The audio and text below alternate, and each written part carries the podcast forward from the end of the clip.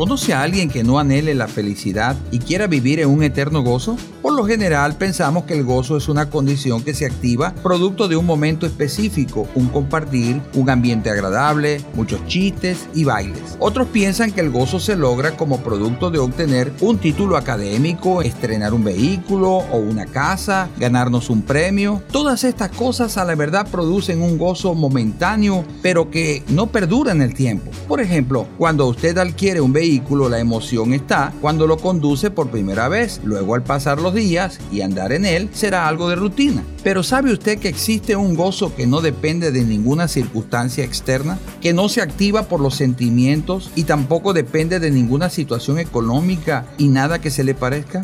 La Biblia dice que debemos estar siempre gozosos, aún en medio de una gran tribulación, conflicto o dificultad, porque este gozo viene de Dios. No es como nosotros que es efímero y pasajero. Se refiere al gozo de tener el Espíritu Santo de Dios habitando en nuestros corazones. El gozo de Dios llega para quedarse en aquellos que han decidido entregarle su corazón a Jesús. Cuando Él viene a tu corazón, lo primero que sientes después del amor es el gozo. Y recuerda, Jesús te dice, no te dejaré ni te desampararé.